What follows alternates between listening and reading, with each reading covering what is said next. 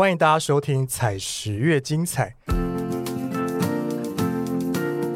每周跟我们一起与书同行，解阅读的瘾，轻松聊聊一本书。我是可纯，我是任玉。Hello，今天是我们这个节目的第一集。我们终于有了自己的 podcast。对啊，其实这个节目其实规划蛮久的，嗯，因为其实我们采食文化其实是想要做一个呃投入新媒体，就是让看书推广书这个渠道不是只能局限在书局，对，我们希望可以透过声音的方式，用聊天的方式，然后介绍书给大家。对，让大家有更多的平台可以去了解。哦，原来现在还有这样的书。因为其实现在好像大家阅读习惯渐渐的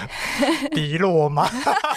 就是在改变，因为我们使用媒体的习惯已经不一样了。是，对，嗯，现在很多人都会就是可能在忙碌，或是说通勤的路上，啊对对对在工作的时零碎的时 间，对对对，然后就可以用聆听的方式学习一些新知等等。嗯，然后我们这个节目呢叫做“采石月经采”，那呃会有一个固定的单元叫做“聊聊一本书”，我们会用轻松的谈话的方式，然后跟大家介绍书本子。我们想要想要推荐给大家的书这样子，那我想说，因为如果是讲太深入的话，你有可能没看过，你有可能就没办法就是加入我们的聊天，加入我们的对谈，所以我们就是会用聊天的方式去分享好书给大家。那要不要请人玉跟大家介绍一下采石文化在做什么？采食文化呢，一开始是从做生活书跟健康书，就是大家比较熟悉的嗯，健身啦、减肥书、食谱书也非常的受欢迎。对对，那之后我们也有做很多非常精彩的商管书，就包含哦投资理财以及工作术，就是是呃现在上班族他们需要需要的需要的工作能力、职场沟通等等，我们各类型都有管理。学的，没，错，嗯，那再来就是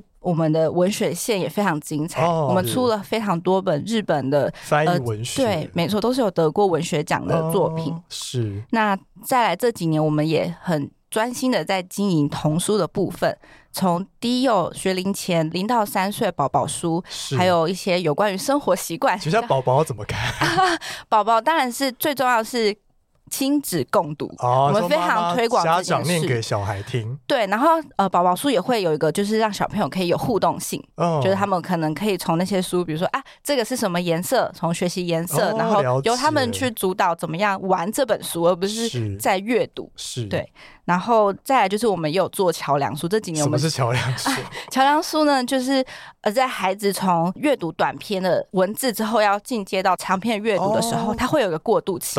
对，就是小朋友可能没办法一下子就读这么多书，读这么多字，所以我们会有一些用你说精先让他练彩的故事，习吗？，对，然后有注音的。哦，对，然后故事可能不会这么长，可能一百多页，他就可以读完一本故。事，，对，然后用精彩的情节去吸引他的注意，然后他就会喜欢阅读。那他读了越多哦本，就可以增加他的阅读能力。了解，对，因为其实刚刚人鱼讲了，我们会出版很多类型的书，如果大家有兴趣，可以去采石的官网去搜寻，其实就是琳琅满目了，就是看不完。什么都有，什么都都有。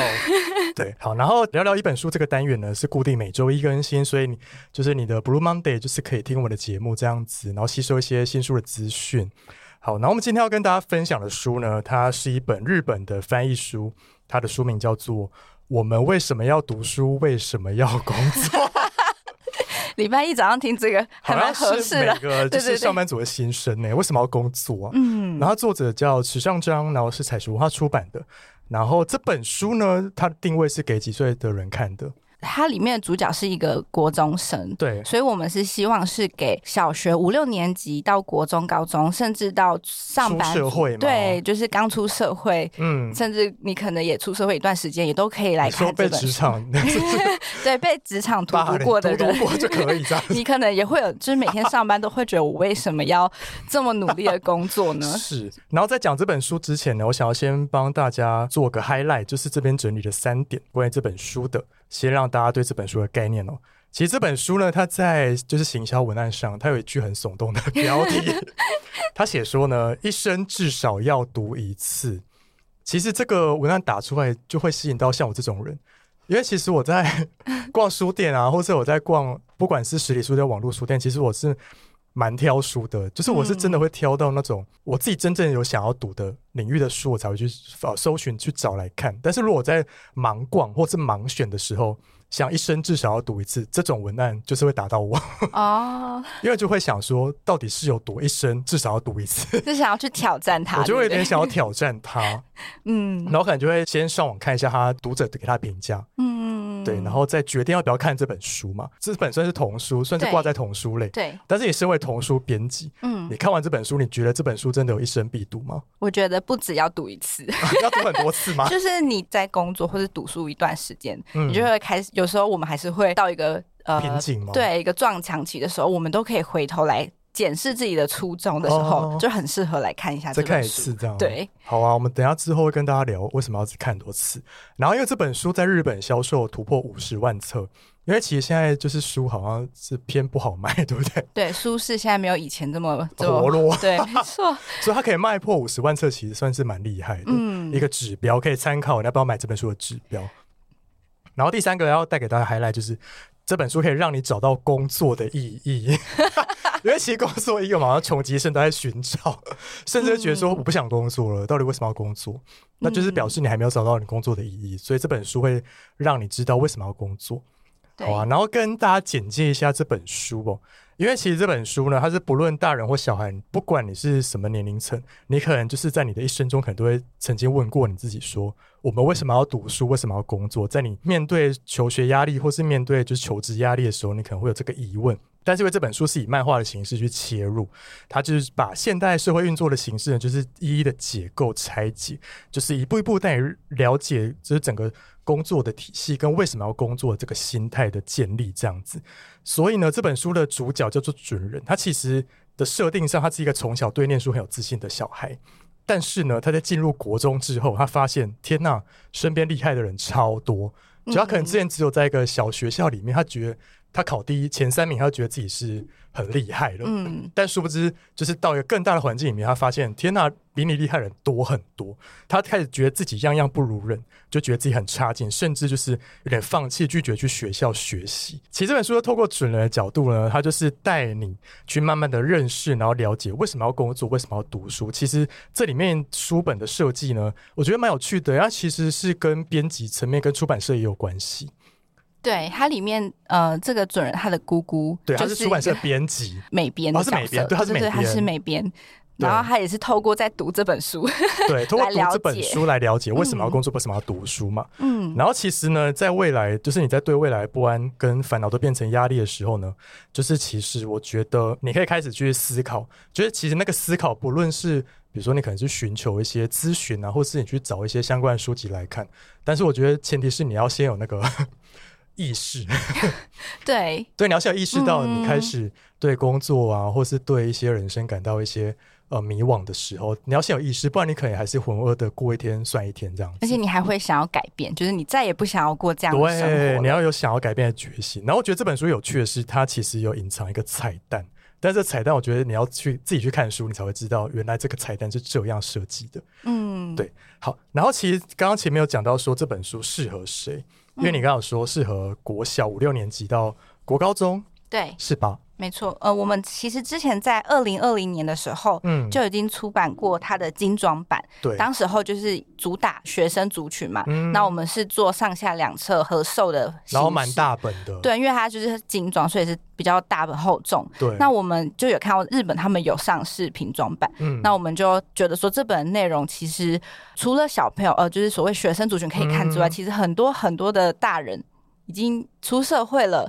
甚至已经三十几岁、四十几岁，可能都还是会有这样的疑问，就是我们为什么要工作？我们为什么要读书？因为在我们成长过程中，这件事情好像被当成是一个理所当然的目标，但是却没有一个理由在，我们要自己去找理由，这是很困难的事情。对，所以后来我们就决定要出版这个瓶装版，嗯，那就是希望说它的呃它的设计就是比较轻薄嘛，一只有一本，然后。较好方便携带，对对对，就是可以让更多人接受，并且呃，它的内容是有一些更新的，因为毕竟已经过了两三年了，所以我们会更新有些数据的更新，对对对，会有些更新，所以你有买过精装版，你想要看一下瓶装版，也可以欢迎去书可以去店看一下买。对，买的话，我觉得可以再考虑。就是如果你真的很喜欢，你可以先去翻翻看。对对，可以先去翻翻看。嗯。然后因为你刚刚讲到说适合国小、国中，但是我身为一个就是上班族呢，我想要分享我看这本书的心得。因为其实这本书虽然说是我们公司出的，但是我是不同部门的书，嗯，所以我可能比如其他部门出的书，我可能就比较少会去看完整本。嗯。我顶多只会知道他大概在讲什么。嗯。但是因为要做这个 podcast，我会把它整本看完。嗯。我觉得天到我收获满满呢。就即使我已经三十几岁，可能被像你说被工作 就是对被消磨殆尽过，然后觉得看这本书，因为其实，在你求学或是在你成长过程中，并没有人教你怎么找工作，或是没有人教你工作的意义，对，或是没有人教你你要怎么去发现你自己的兴趣。因为其实像我们这个年代的人，其实从你小时候，你可能 在升学的时候，嗯，你可能就不知道你自己要什么嘛，然后家长跟你说。哦，你就是考律师啊、医生啊、老师啊，或是公务员铁饭碗啊，就你会灌输这种就对于工作的概念，所以觉得说天哪，我是长大之后就是要做这种就是高薪，然后是有成就，我们就会定义说这些职业是有成就的。但是其实这本书想要探讨并不是这样，没有你去追求那些社会框架底下。正常人或是怎样高兴对怎样算有成就的工作？因为其实这本书我看完之后，就是超级想要，就是直接买十本，然后就送给我身边的 家长们呢。嗯，对啊，他其实就是你身为上班族，你去看你是会有感的。嗯，但是我觉得你越早读越好了，因为其实这本书是算是一个价值观建立的阶段。嗯，在去阅读的话，你就是长大之后，就是是会变成一个呃比较不是被世俗框架的一个样子。对，就是工作的时候比较不会这么痛苦。对，然后也可以尽早去呃去发展，去思考说自己未来到底想要做什么，然后可以尽早去铺路。对啊，好啊，那接下来我们要跟大家聊这本书哦，因为其实这本书呢，劈头呢就跟你说为什么要工作，工作的意义是什么？它其实有一个很大的概念，就是把世界串联起来的其实是工作，但其实这概念有点抽象。我们这边举一个例子好了。就大家想象，就是一碗拉面，就是你需要去吃一兰拉面好了，然后他拉面上桌，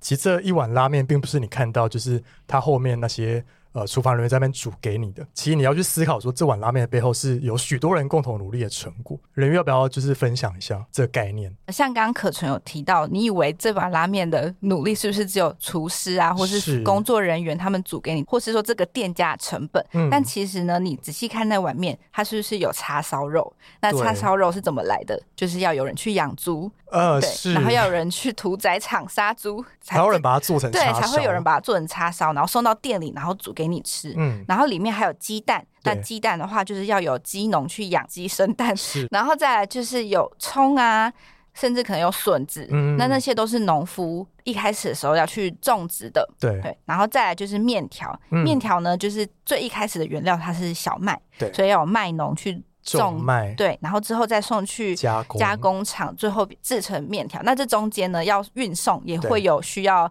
所谓的物流业等等，还有它煮面的时候是不是需要呃瓦斯啦、水啊、水啊、水电等等，这些都是很多人的工作，对，才会有这碗热腾腾的拉面在你面前让你享用。是，它其实是用一个宏观的角度在看一个产品。好，讲产品好，比如说像我们在出版社工作嘛，嗯，那如果是一本书，它 出版的过程中需要经历哪些步骤？非常的多。那我们就以像这本书是版权书好了，我们就以这本书来说，一开始的时候我们需要去选书嘛，就是要有一个版权公司，他会去专门在发这种所谓有点类似 DM，就跟你说啊，现在有哪一些书可以。试出版权，那你们有没有兴趣要购买？对，要不要出这本书？那我们编辑呢就会去选书，说哦，我觉得这本书可能适合我们台湾读者，所以就会选书之后呢，就会开始去跟他们申请购买嘛。那买到之后呢，我们就要开始翻译，对，因为它是日文书嘛，就要请译者来帮我们做翻译。那翻完之后，还要请美编，对对，美编又分成封面设计、内文的设计跟排版，对，那这。大家一起共同讨论，就是编辑要去跟他们，不只是校对文字嘛，就我们还要跟他们讨论说这本书我们希望呈现在读者面前整体的样子是什么样。嗯对，然后这本书完成之后要开始印刷，然后印刷，对，还要印刷，对，印刷打样，对，然后之后呢才会到呃，就是装装订，对，还要装订，然后再运去各个通路，哦，然后上市之后就是由就可能业务跟行销这边的工作。但你其实呃漏掉一个很前面的，其实你在什么接下老板吗？不是你在接下版权之前，其实就是日方那边也是有一些动作，对不对？你要再往更往回推，要有一个日本人来做这个。对，然后比如说这个作者他本身的生命经验也是要够强，才要把它写成一本书。所以你慢慢的往回推，慢慢往回推，你会觉得天哪，就是。呃，一个产品的背后是有非常多的努力跟经验去累积下来的，对，并不是就是你单单看到这个产品本身这个样子。嗯嗯。所以我觉得这本书开头这个概念就是跟你说，一个产品的背后串接起来的其实都是工作，是每个人的工作去成就一个产品。所以我觉得，如果你先呃把你的思考的逻辑就是先转换的话，你我觉得在看每这个东西的时候就会蛮有趣的。你可以去练习的思考能力。嗯。但我觉得这蛮适合小朋友的。嗯嗯嗯，因为其实像我们现在都已经大人了，我们有超多既定印象，我们已经僵化了。对，比如说我看到保特瓶，哎，就是保特瓶，就是没办法像书里面谈到这样，就是你可以去层层的去回推。但是我觉得，如果是小朋友的话，他们其实这是一个很好的练习。对啊，我觉得也可以借由这样的练习，他们可以去了解哦，原来这世界上有这么多不一样的工作。对，嗯，是没错。然后其实你要怎么知道你自己适合做什么样的工作？这本书有提供了两个方法。那这边先分享第一个，他说呢，你可以从你喜欢的事物去找工作的方向，这其实蛮直觉的了，因为其实我们都是从自己喜欢的东西去发展自己的兴趣，或是发展自己，就是比如说，可能我是真的喜欢什么，就去探索自己内心喜欢的东西。嗯，但是这边的话呢，他其实跟你说，你可以先在你心里面问你自己说，你喜欢的事物是什么？嗯，假设了我喜欢看漫画好了，那我可能就是可以成为漫画家，或是我喜欢宇宙。然后可能就可以变成太空人，嗯，但是呢，这就是比较偏直觉的，比较偏社会给你的，对对对对对，对，比如说就是直觉，可能是你问十个人，可能八个人就回答你说喜欢宇宙就是要变成太空人，但是其实你喜欢的东西运用在工作上的职业其实不止一种，嗯，所以可以去思考。举例好来说好，比如说刚刚前面讲到说喜欢看漫画嘛，但你可以做比如说类似漫画编辑啊，嗯，或是漫画店的店员啊。或甚至是出版社行销，你可以去行销你自己喜欢的漫画。嗯，其实你可以做的工作非常的多，并不是只是局限在漫画家这个职业。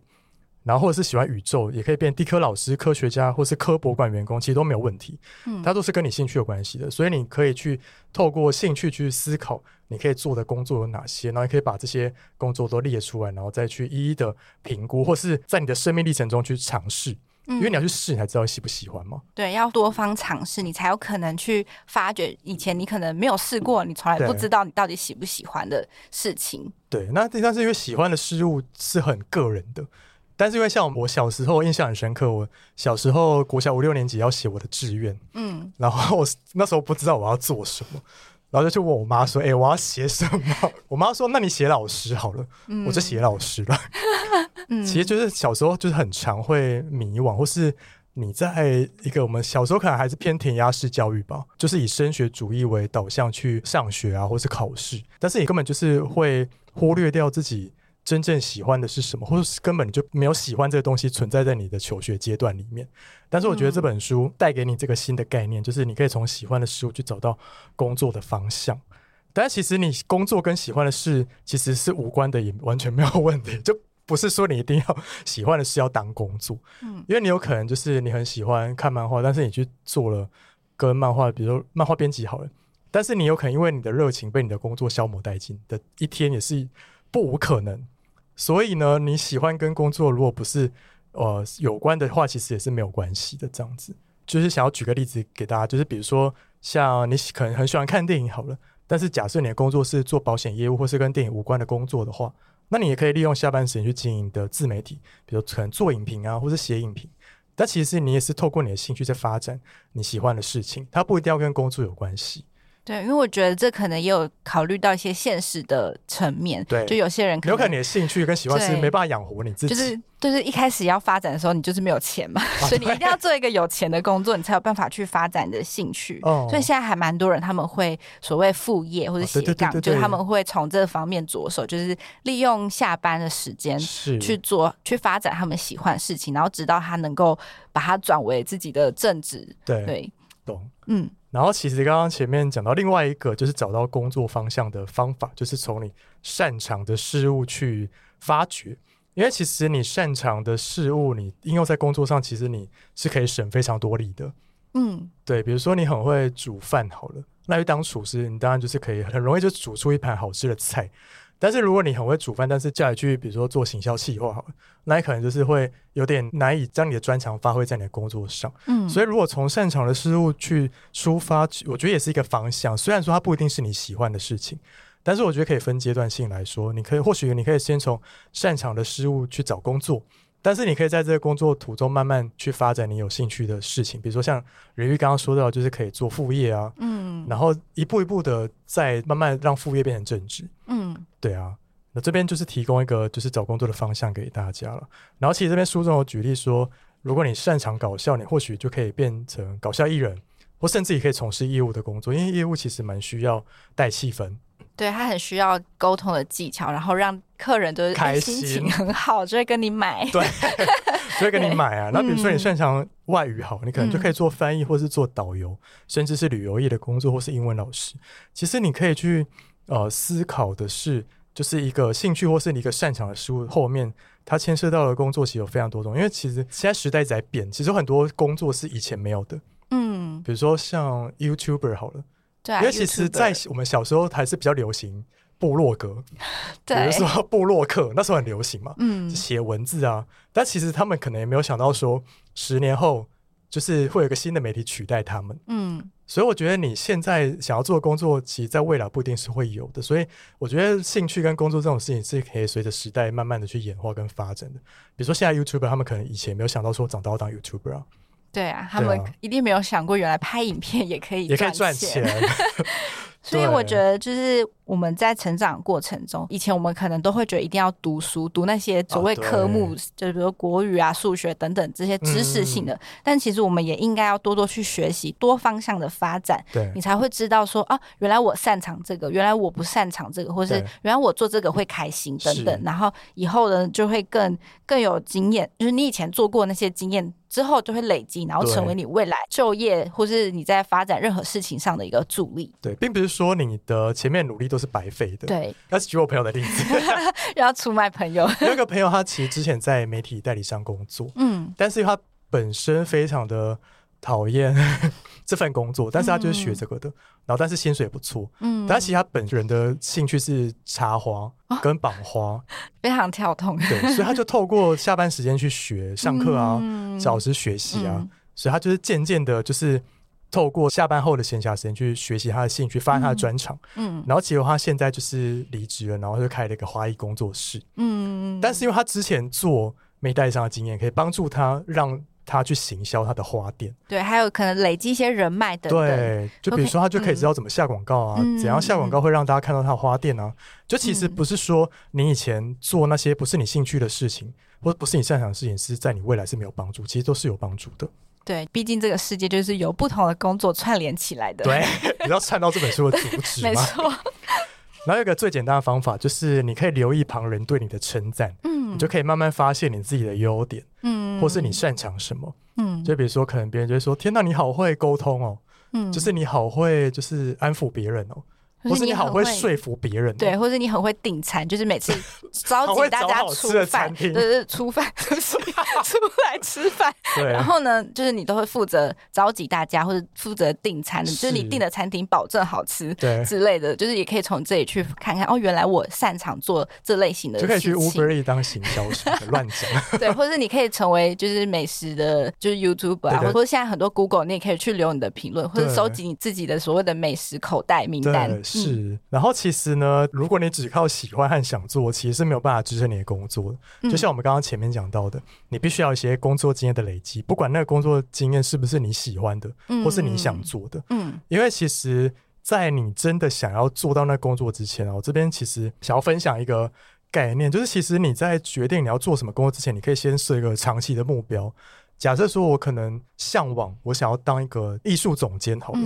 但是你不可能一出社会你就找到艺术总监的工作啊，因为艺术总监的工作其实需要经过，比如说从助理开始做，嗯，然后慢慢爬上去的嘛。所以可以先设一个你长期、最终你向往的那个目标，那再去拆解短期目标你要达成什么。比如说，你可以去拆解艺术总监，可能要先从助理开始做，然后可能要变成小主管，然后再慢慢升上去。所以你可以拆解阶段性目标之后呢，你再去针对最底层的那个目标去做履历的工作投递的方式去找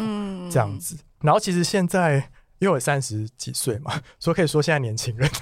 因为身边有一些年轻人朋友，嗯，就可能比较偏。眼高手低吧，他们可能就是想要做的工作就是很崇高，嗯，比如说我表弟他就是念电影科系的，嗯，他可能就想要当一个很厉害的导演，嗯，但是你有什么方法你可以一毕业就马上成为很厉害的导演？不可能啊！你要成为很厉害的导演之前，你必须要可能要先从导演助理啊，或者你要先从设计场助开始做起嘛，你才有办法慢慢达到导演那个位置。所以我觉得大家在思考工作上，你可以先设长期目标，再去拆解中期跟短期的目标，然后再慢慢的朝你的长期目标去前进。我觉得这样会比较健康，而且你中间发现，哎，完蛋，我发现这不是我想要的，你可以临时再换，其实也是很 OK 的。嗯，对啊，对啊，对啊，不是说你就是一定要达到长期目标才行，就是你必须要有足够的能力，你才能够去支撑你的理想。是，所以这让我想到以前我在学校的时候，曾经有过一门课的作业，就是老师让我们去一零四人力银行，然后我们去看我们想要做什么工作，对，然后再把它除了写下这些工作之外，我们必须去分析，如果我想要做这份工作，我必须拥有哪些经验跟能力。哦，对，我觉得这个作业其实我觉得比较偏向这个，就是我们。虽然说我们喜欢或是向往的成为什么样的人、什么样的职位，但是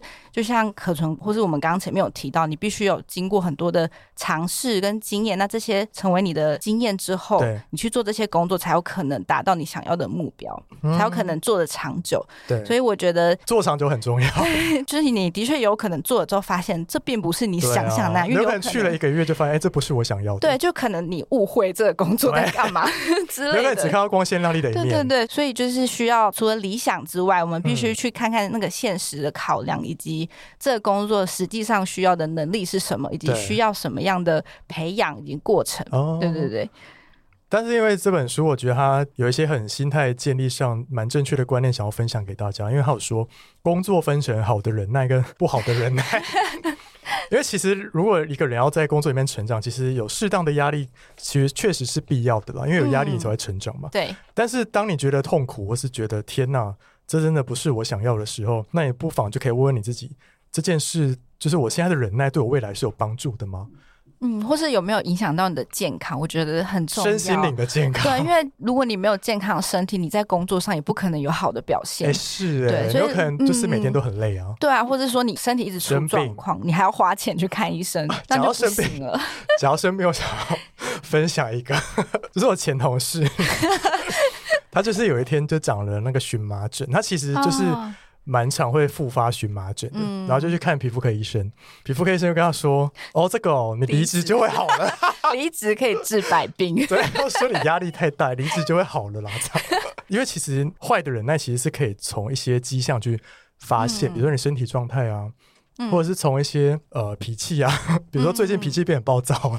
你就可以开始去觉察，说发自己是不是因为工作的关系。然后因为其实书里面是鼓励说，如果你在一个不好的企业环境里面，其实大家是可以勇敢的提离职的，嗯，或者是你可以大胆的寻求一些，比如说劳动部的协助啊。但是就不像是我们以前，比如说我们小时候可能要离职，我们爸妈那个年代的，可能就跟你说，你要不要做满一年再走啊？要不要做满两年再走啊？但其实你可能做半年，心里就累到不行了，然后每天就是加班加到死，又没有加班费的时候，那你就觉得说：天哪，我到底要不要撑到一年呢？可是爸妈叫我撑到一年呢，嗯，身边朋友叫我撑到一年呢，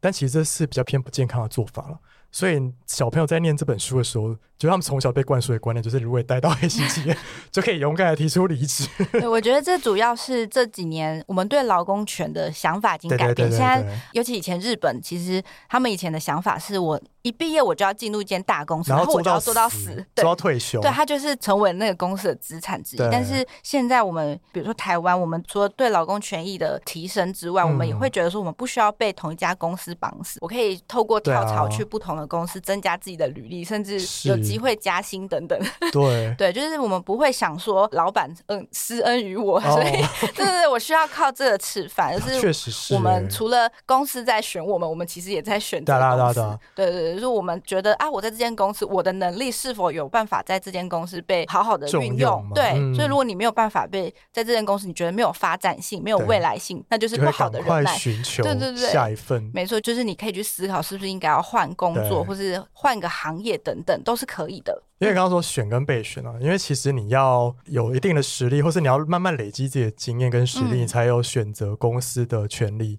对，不然就是只能当被选的那一个。对，没错。对啊，所以不是说，呃，这本书其实有一个很重要的观念，就是它其实鼓励大家持续的学习，就是比如说你在一间公司或在同一份工作，你做久了，你就是有点安逸，或者是不去吸收一些新的知识。对，或你你可能就是，虽然说你可以专精在那个领域里面，但是你有可能就会被新的人取代啊。嗯，对啊，就很容易日复一日，然后你就会觉得啊，这些事情我都做的很腻了，就不知道以后要做什么。但确实，像你刚刚说，一间公司待到死，但其实现在也有蛮多夕阳产业，或者是有些产业是渐渐在没落的。对，就是又。又又对应到我们刚刚有说，现在的呃产业变化很快，有可能几年前有的工作以后就会以后就不见，因为可能 AI 取代，对，或是甚至自动化、机器化，然后我们整个社会的改变，对，那所以这时候我们就很需要持续的学习跟多方尝试，你才会知道哦，其实我也不是只有一种可能，我可以多做不一样的事情。对，然后其实这本书刚刚前面讲到黑心企业嘛，但其实我们这边也是要呼吁大家，就害人的工作还是不要做。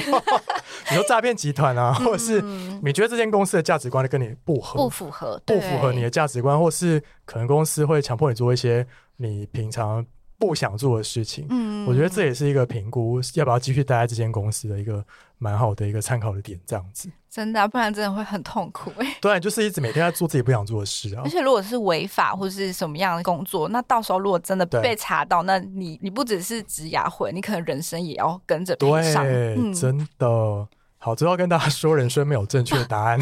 沉重，鼓励大家多方尝试。确实是没有正确答案，因为其实就是刚刚讲到时代一直在变嘛。嗯，就是你确实也不知道十年后会火红的职业是什么，就没有人可以预测啊。嗯，或者是比如说像前阵子股市很热，但其实现在股市大跌，其实也没有人预测得到。所以时代是一直在变，就是或者是趋势是一直在改变。我觉得只有让自己一直去吸收新的知识，才是让你不会被淘汰的一个方法了。嗯，对啊，对啊，对啊。然后其实呢，这本书要告诉你的就是，它会带你了解这个社会运作的原理，然后你可以自己去慢慢的思考自己想要做什么，然后要怎样活下去才算是幸福的。因为其实像刚刚前面提到，就是社畜啊，就是被工作磨练过的人，其实也是蛮适合这本书的，因为你会重新反思，就是你的工作还有你自己对工作的要求，或者是你会去重新思考你之前的人生。就是你之前那些努力到底是为了什么？嗯，这本书有提到说，每个人为了工作的理由其实都不一样。有的人是为了钱，但是为了钱也是一种理由。是啊。但是如果你能够为你所做的一切感到价值，就是你觉得有价有价值，然后对这个社会有贡献、有帮助到别人的工作，才会让你觉得幸福。对，因为其实这本书最主要、最主要的要传递的观点，就是其实工作是帮助别人的。对，就不管你是做什么工作。比如说，你可能是路边卖玉兰花的，嗯，但是你有可能带给买你玉兰花的人，就是一整天的芳香，他觉得很开心，闻到那个香味。但是你在卖玉兰花，可能就是不会思考到这一点，就觉得哦，那我就是每天卖玉兰花一串五十块，我就赚到钱就好了。但其实不管你是做什么工作，即使你只是生产线的员工，嗯，就是没有你在生产线的付出，其实这个产品是不会被产生出来的。嗯，对，其实就是去更宏观的角度去看你的工作，其实。我觉得会比较过得去了。就是也许你现在很讨厌你现在的工作，你没有找到你为什么要做这份工作的价值，但是。就是以这本书的观点来说，我们每一份工作都是连接这个世界的一份子，就是大家都是这个世界机器的小小螺丝。不包含一些害人的工作。对对，就是只要你有努力的在工作，并且想到说啊，其实我做这份工作，嗯，都是对这个世界上某一个人有得到，对他有得到你的帮助，那你就会开始感到啊，其实我也是有价值的。比如说我们录 podcast，如果有一两个人听到，然后去买这本书来看，我们就是 非常开心。他们 对我会非常开心。好了，因为其实呃，不管你在做什么事情之前，就是要先行动再说。因为如果你只是空想，就是你没有付出行动嘛，嗯，你就只是在空想而已。嗯，所以呢，假设你就是已经跟我一样三十几岁、四十几岁上班族，那做着自己不喜欢的工作，那其实不妨也可以重新思考工作对你的意义。然后最重要的是呢，可以买这本书。